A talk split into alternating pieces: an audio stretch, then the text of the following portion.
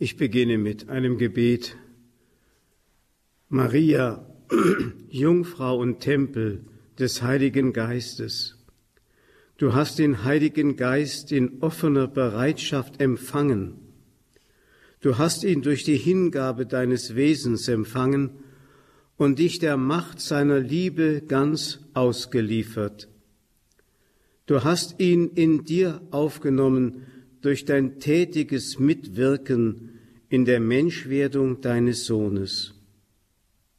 Du hast nicht aufgehört, ihn immer wieder zu empfangen, indem du auf seine geheimnisvolle Stimme hörtest, lauschtest und seinen Eingebungen gefolgt bist.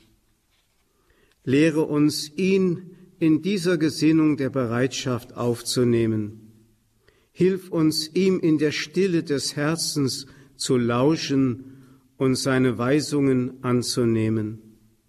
Zeige uns den Weg der Mitwirkung an seinem Werk, damit wir, wie du, die Fülle des Geistes empfangen und nichts davon verlieren.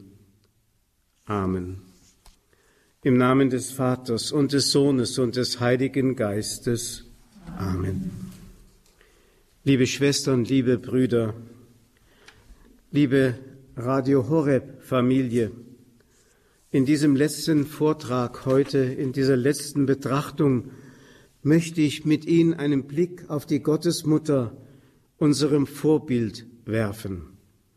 Sie wird ja auch verehrt unter dem dreifachen, dreifachen Titel, der ihre besondere Nähe zum dreifaltigen Geheimnis offenbart, Filia, Patris, Mater, Filii, Sponsa, Spiritus Sancti, Tochter des Vaters, Mutter des Sohnes, Braut des Heiligen Geistes.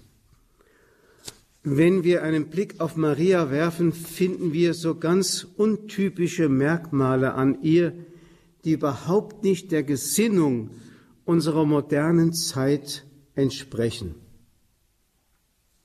Sie ist Frau, aber in einer anderen Weise, als man heute das Frausein zurechtbiegen möchte. Sie ist Mitwirkerin im Erlösungswerk, aber in einem anderen Sinn als in einer Aktivität des Machertums. Sie ist diejenige, von der wir eben gebetet haben, die empfangen hat, mitwirkend empfangen hat. Das ist das, was ja auch in der Verkündigungsgeschichte bei Lukas im ersten Kapitel so dargestellt wird, wenn der Engel Gabriel zu dem Mädchen aus Nazareth sagt, du wirst ein Kind empfangen, einen Sohn wirst du gebären. Natürlich klingen hier an die Prophezeiungen des alten Bundes, die ihr, der Gottesmutter, sicher bekannt waren. Bei Jesaja im Kapitel 7, wo es da heißt, siehe, die Jungfrau wird empfangen und einen Sohn gebären und sein Name wird sein Immanuel. Das klingt hier alles an.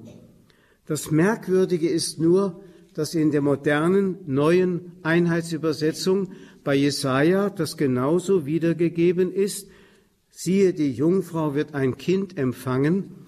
Und da, wo die Erfüllung kommt, bei Lukas im Kapitel 1, da heißt es dann, du wirst schwanger werden.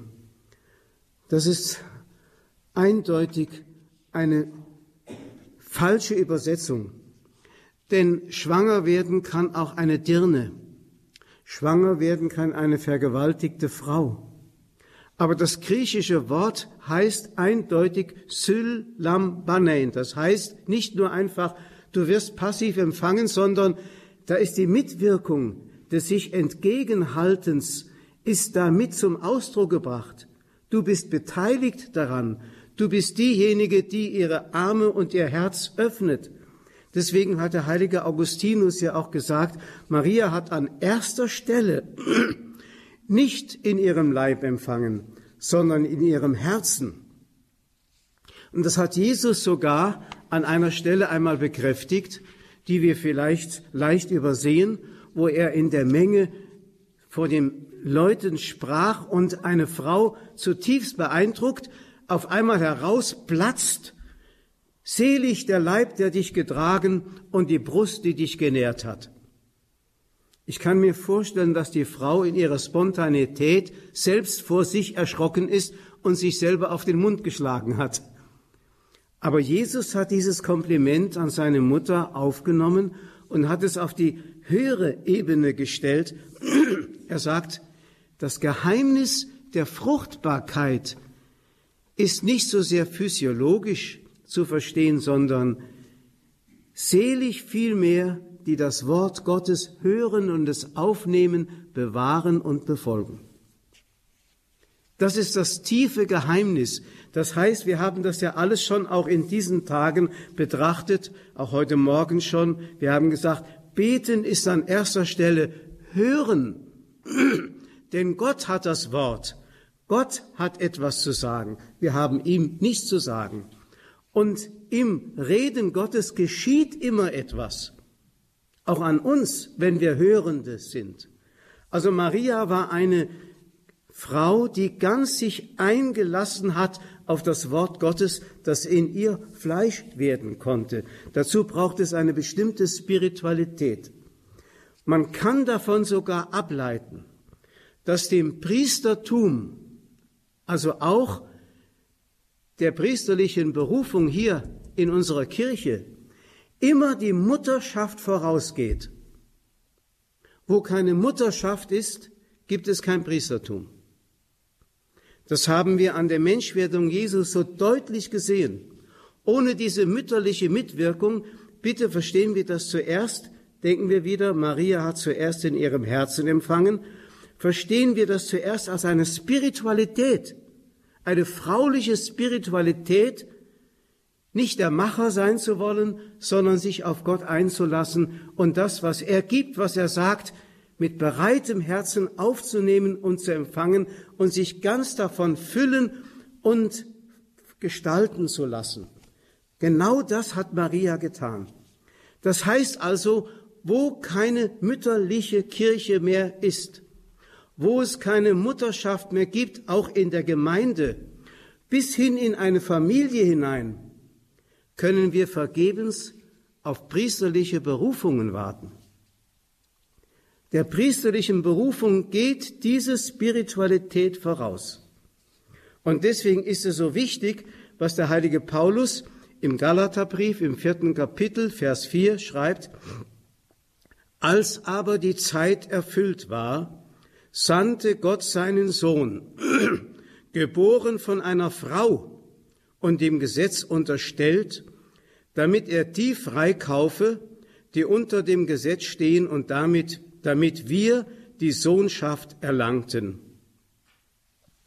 Das heißt also, hier kommt er gar nicht so sehr auf die Biografie Jesu zu sprechen und auf die Mutter Maria, sondern auf das Prinzip des Fraulichen. Und das Prinzip des Fraulichen ist das Prinzip des Geschöpflichen.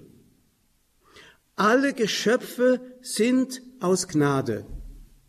Alle Geschöpfe empfangen sich selber. Auch die Männerwelt muss das einsehen. Und was meinen Sie, warum Gott dem Adam, dem ersten Menschen, eine Frau, wie es heißt, als Gehilfin beigeordnet hat? Als Gehilfin, doch sicher nicht, nicht als Schuhputzerin oder als Köchin oder als Raumpflegerin oder so etwas, sondern ganz anders. Sie sollte ihm helfen, sich selbst zu begreifen als Geschöpf und daraus auch seine Berufung zu erkennen, die er als Mann, und zwar in der Delegation dessen, der der Schöpfer ist, ausüben sollte.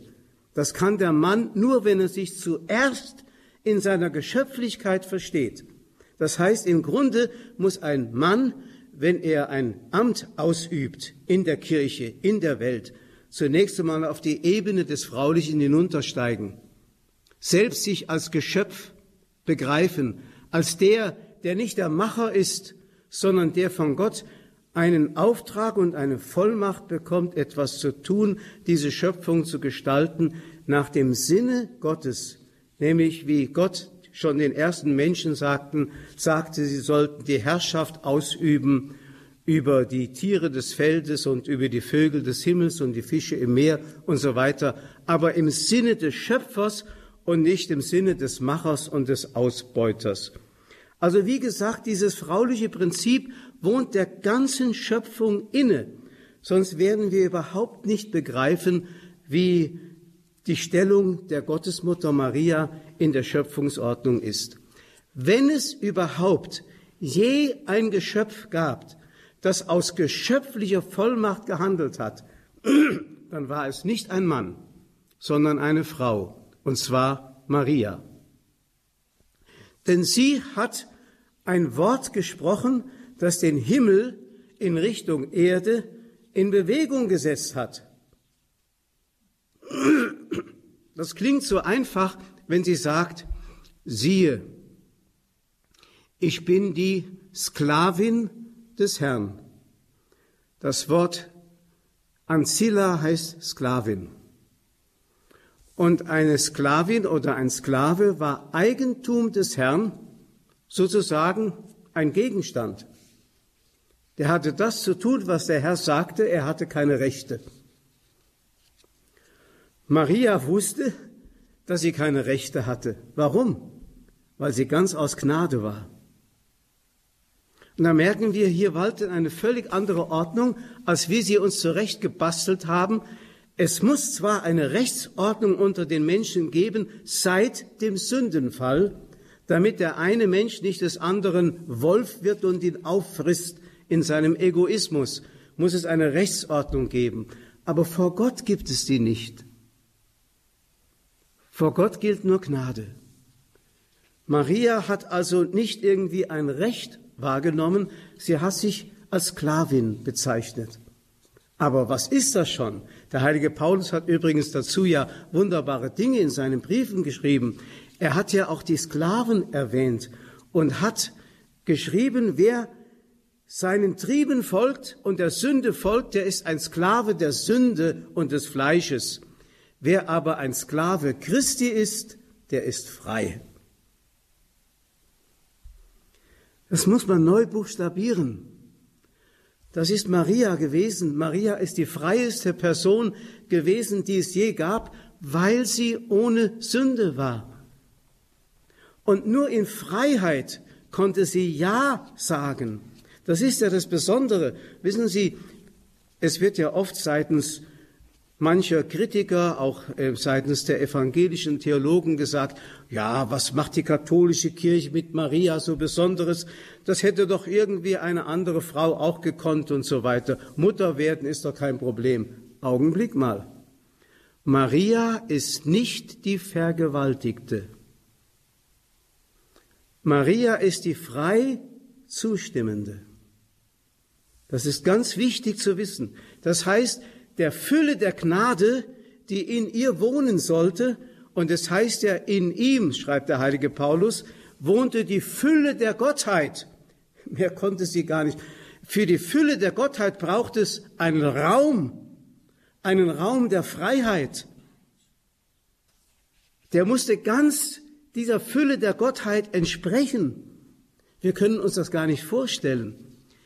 Wenn der Engel zu Maria sagt, du bist voll der Gnade, dann bedeutet das, du bist leer von allem, was nicht Gnade ist.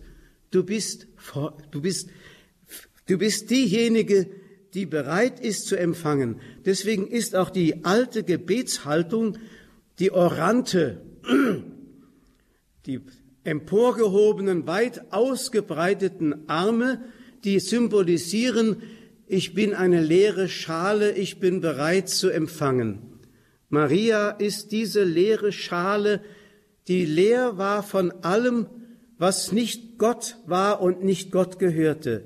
Dafür gibt es den theologischen Ausdruck Jungfräulichkeit.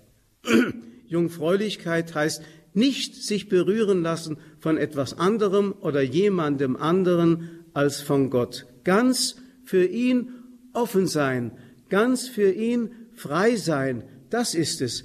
Und damit hat sie die Freiheit der Kinder Gottes. Und Gott hat den Menschen als sein Ebenbild geschaffen.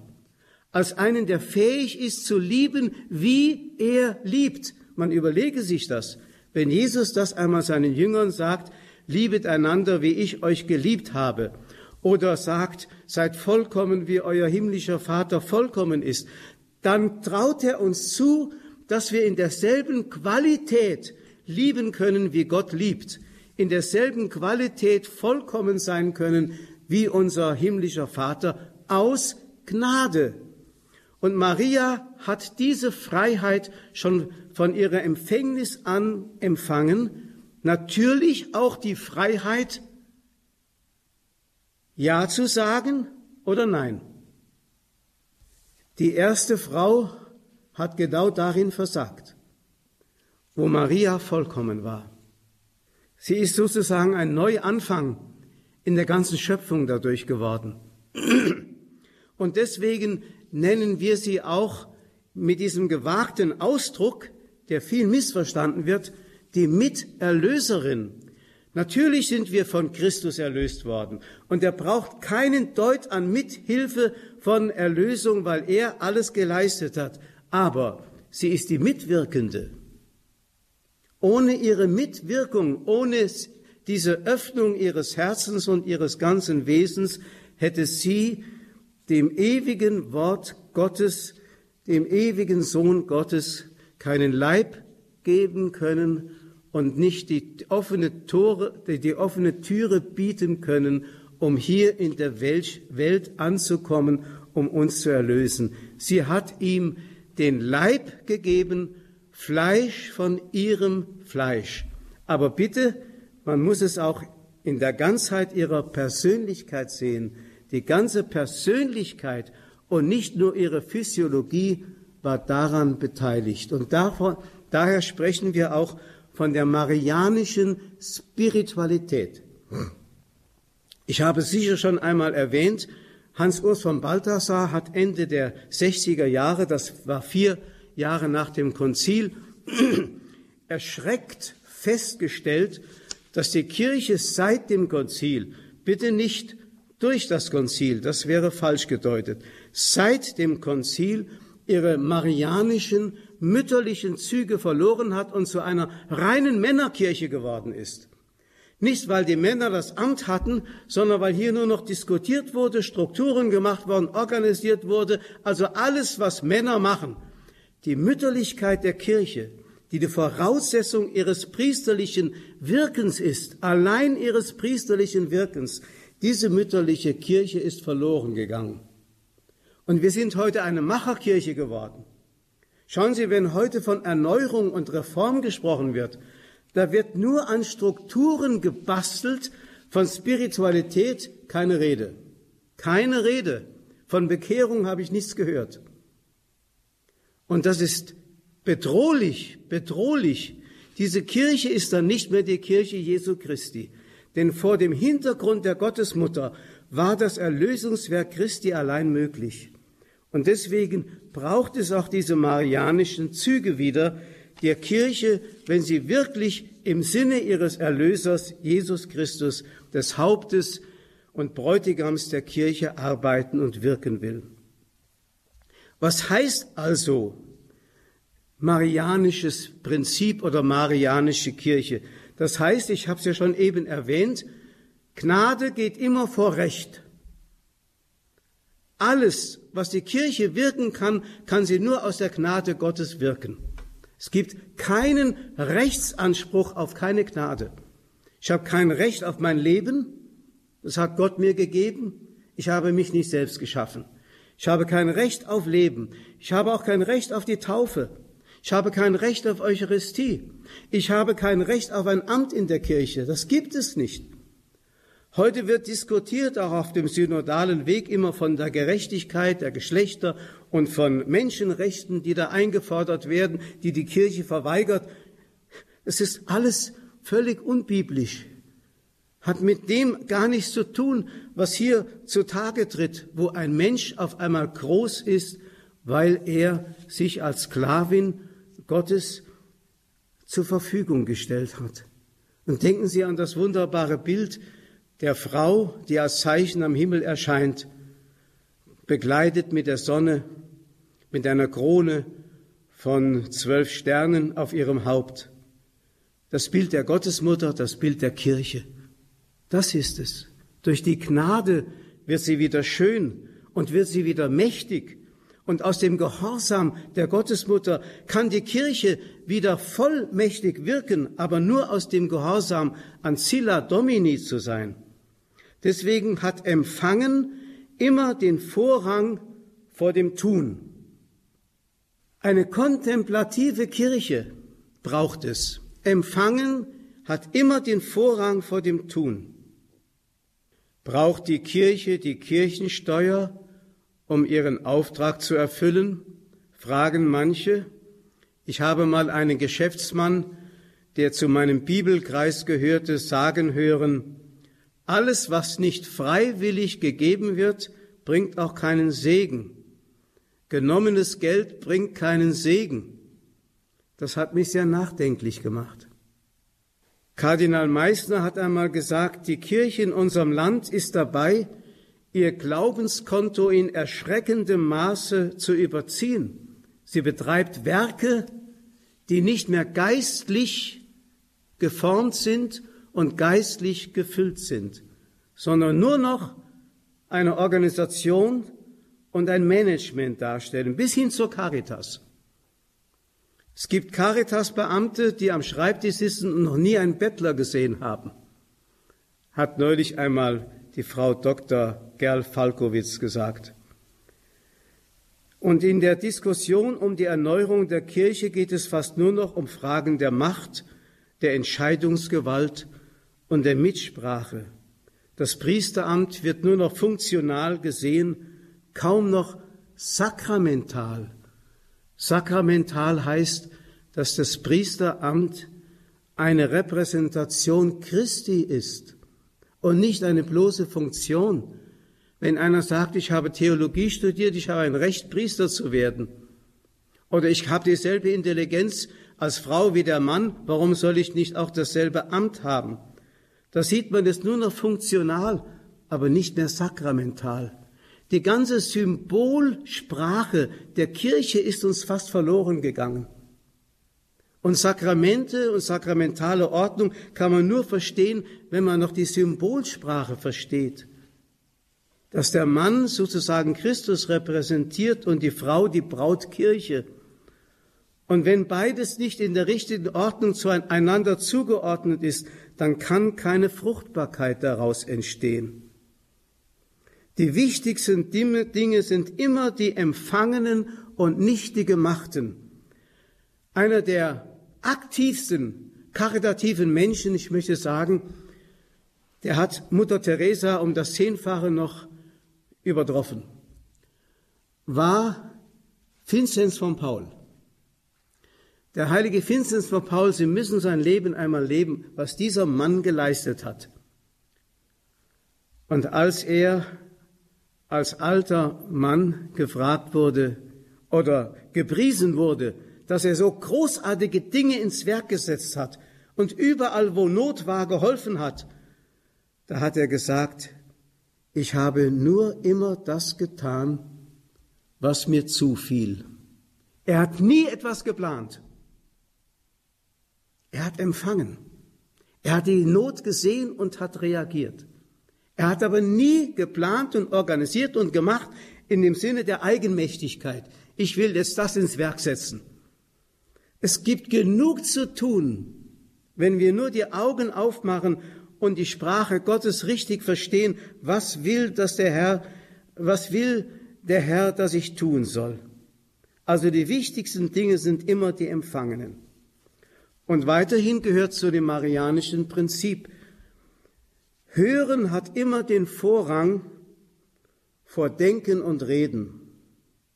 Selig, die das Wort Gottes hören und es befolgen. Maria war eine Hörende, die sich ganz auf Gott einlassen konnte und in diesem Hören hat sie ihr Herz geöffnet und konnte empfänglich werden für den Heiligen Geist.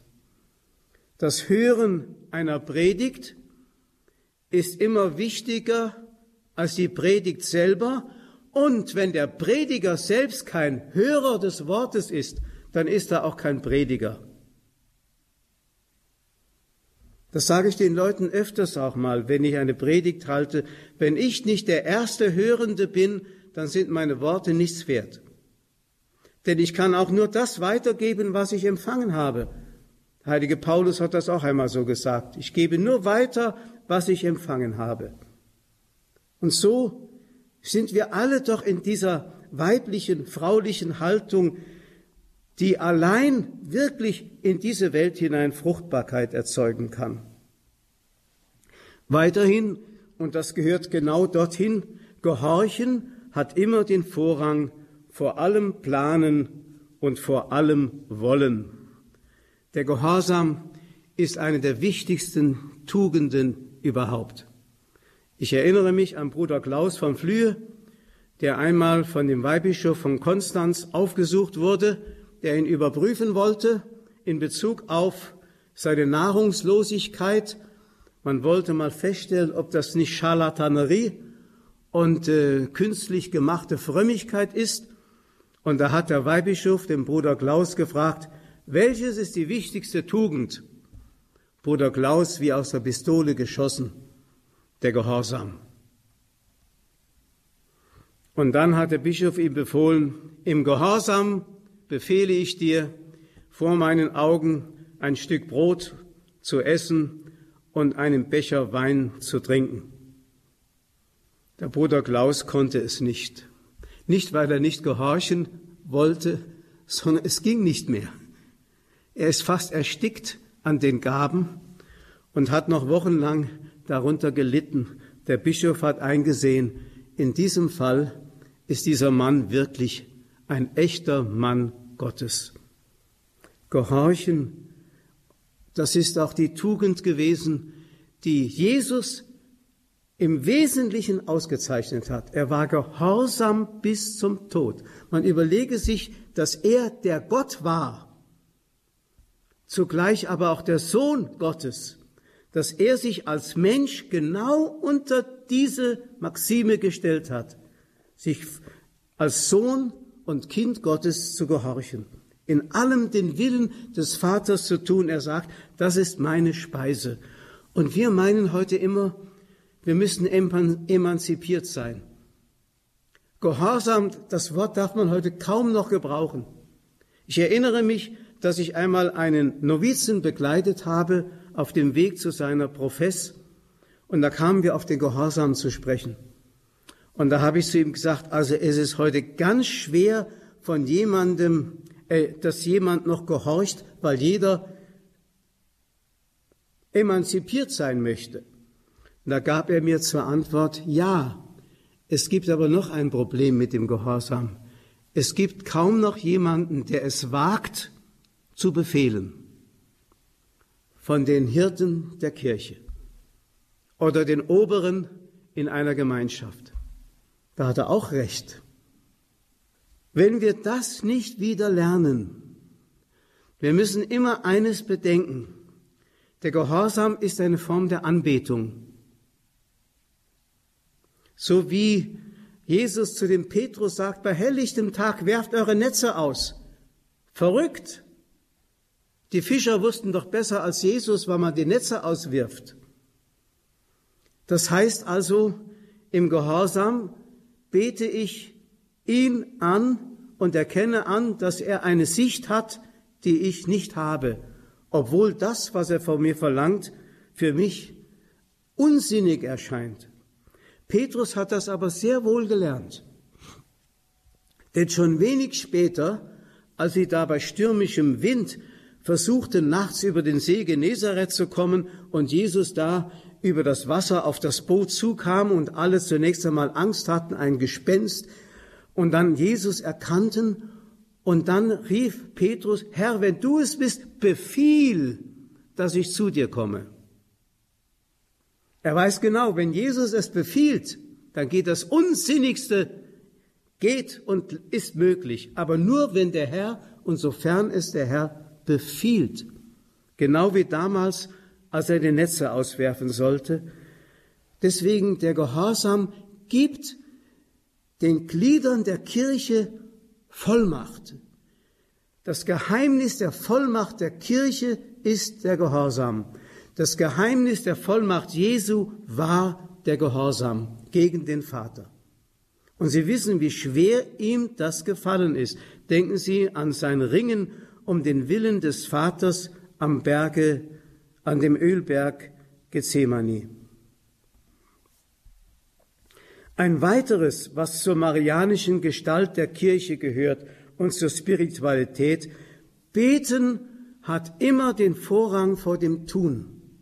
Das Gebet ist der eigentlich vollmächtige Hebel, das ist der archimetrische Punkt, von dem aus sich die Welt aus den Angeln heben kann. Das Beten ist die eigentliche Vollmacht. Also wenn jemand am Ende seiner Kräfte ist und dann sagt, es kann nur noch beten helfen, bei einem Patienten zum Beispiel, der am Sterben liegt, dann heißt das, dass man als Mensch am Ende seiner Fähigkeiten ist und dem Herrn eigentlich gar nichts mehr zutraut. Dass also das Gebet dann sozusagen als eine Floskel benutzt wird, aber das Gebet ist wirklich eine Kraft. Durch das Gebet ist schon so vieles bewegt worden in der Welt. Denken wir an so manche Ereignisse, die sich auch in der Politik bewegt haben. Denken wir auch an die Wende vor 30 Jahren, als auf einmal der eiserne Vorhang fiel. Das waren Mächte und Kräfte im Hintergrund, das hat nichts mit politischem Kalkül zu tun gehabt. Da haben die betenden Hände es bewirkt, dass etwas Friedliches geschehen konnte, was man sich so gar nicht vorstellen konnte. Wir erkennen im Gebet an, dass Gott der Herr der Geschichte ist. Wir erkennen darin an, dass alle Wahrheit und alle Kraft von Gott kommt. Wir erkennen darin an, dass die Weisungen Gottes wichtiger sind als unser Kalkül. Gott kommt den schwachen Gliedern des Leibes durch seinen Heiligen Geist zur Hilfe. Weiterhin gilt zum marianischen Prinzip, Leben hat immer den Vorrang vor der Lehre. Es geht immer um die Praxis, nicht um die Theorie. Wir sollen nicht so viel über Jesus reden, sondern wir sollen so leben, dass man uns nach Jesus fragt. Das ist Evangelisation. Oder wie einmal Papst Franziskus gesagt hat, wir sollen alle Getauften, sollen evangelisieren, wenn nötig auch mit Worten. Das heißt, das eigentliche Zeugnis ist unser Leben das wirklich andere auf die Spur Christi bringen kann. Leben hat immer den Vorrang vor der Theorie und der Lehre. Und viele Theorien bewahrheiten sich überhaupt nicht und haben überhaupt keinen Bestand im Leben. Den Glauben leben und nicht darüber diskutieren ist immer das beste Argument. Deswegen sollte man wieder viel mehr heiligen Biografien lesen, um zu sehen, wie wunderbar es geht, wenn Sie daran denken, wie zum Beispiel der heilige Franz von Assisi und die heilige Clara ähm, gesagt bekamen, es sei unmöglich, diese Art von Armut ohne feste Einkünfte zu leben. Sei unmöglich. Der heiligen Therese von Avila hat man es auch gesagt. Und dann haben sie durch ihr Leben bewiesen, es geht. Wenn man sich ganz auf Gott einlässt, dann ist er da, der uns die Kraft und die Fähigkeit gibt, das zu tun, was seinem Willen entspricht. Wir öffnen dem Heiligen Geist die Türe des Herzens und setzen aber nicht unseren Verstand als Filter dazwischen und lassen nur das zu, was unserem Verstand eingängig ist. Wenn ein Verkünder des Wortes nur das predigt, was er selbst begreift, dann wird aus dem gewaltigen Strom des Wortes Gottes ein armseliges Rinnsal. Wenn wir aber uns auf das einlassen, was der Herr uns sagt und es ungeschmälert durchlassen, dann bekommt unsere Predigt eine prophetische Kraft. So ähnlich können wir es bei den großen Gestalten der Kirche, wie zum Beispiel beim, Johann, beim heiligen Johannes, dem Täufer, ablesen. Wenn Maria zum Beispiel diese, diesen Ratschlag der Kirche mit auf den Weg gibt, was er euch sagt, das tut, im Gehorsam, ohne seinen Verstand als Filter dazwischen zu stellen, dann werden wir Wunder erleben dann wird Wasser wirklich in Wein verwandelt. Und Jesus ist in die Welt gekommen, um die ganze Welt zu verwandeln. Und er braucht uns als Werkzeuge dazu. Was er euch sagt, das tut. Ihr sollt werden wie die Kinder, sagt Jesus. Und wenn ihr nicht werdet wie die Kinder, könnt ihr nicht in das Himmelreich kommen. Und dann gehört dazu zum marianischen Prinzip. Dienen hat immer den Vorrang vor Macht ausüben oder bestimmen oder mitbestimmen. Macht bewirkt Unterdrückung. Jesus hat den Jüngern doch gesagt, schaut euch die Mächtigen der Welt an, wie sie die Leute unterdrücken und ausbeuten. Bei euch soll es nicht so sein. Sie wollten ja auch die Ministerposten haben, die Jünger, und haben dann gemerkt, dass die Uhren im Reich Gottes ganz anders gehen und Jesus ihnen ja ein Vorbild gegeben hat. Er sagt, ihr habt doch an meinem Beispiel gesehen, ich habe euch die Füße gewaschen, damit auch ihr einander tut, wie ich an euch getan habe. Wer der Erste unter euch sein will, soll der Letzte und Unterste, der Diener aller sein. Das ist er für uns geworden. Dienen hat immer den Vorrang vor Macht ausüben und daraus kommt die echte Vollmacht, aus der Flexibilität des, Gehorsams und des Dienens. Es braucht also in dieser Welt wieder dieses Mysterium der Gottesmutter Maria, ein aktives Mittragen der Heilsgeschichte durch unser Gebet, auch durch unser Leiden. Auch das Leiden, die Passion, die ja nie eine bloße Passivität ist, sondern eine höchste Aktivität. Jesu Leiden war Hingabe, höchste Aktivität, nicht einfach ein Ertragen von etwas ihm Auferlegten. Darin werden wir Werkzeuge Gottes und Diener der Freude. Das Kreuz und die Auferstehung gehören zusammen. Ich möchte diese Betrachtung, die sehr wichtig ist und wohl auch einen ganz guten Abschluss bildet, beenden mit einem Lied, der heiligen Hildegard von Bingen auf die Gottesmutter. Wie groß ist das Wunder! In die Demutsgestalt einer Frau trat die Königin ein. Sie handelt, so handelte Gott, weil die Demut über alles emporsteigt. O welche Glückseligkeit birgt diese Gestalt! Denn das von der Frau verschuldete Unheil hat diese Frau hernach getilgt und allen süßen Duft der Gotteskräfte ausgeströmt und so den Himmel weitaus mehr geschmückt, als einst die Frau die Erde hat verwirrt. Amen. Ehre sei dem Vater und dem Sohn und dem Heiligen Geist. Dem und alles sei und in Ewigkeit. Amen.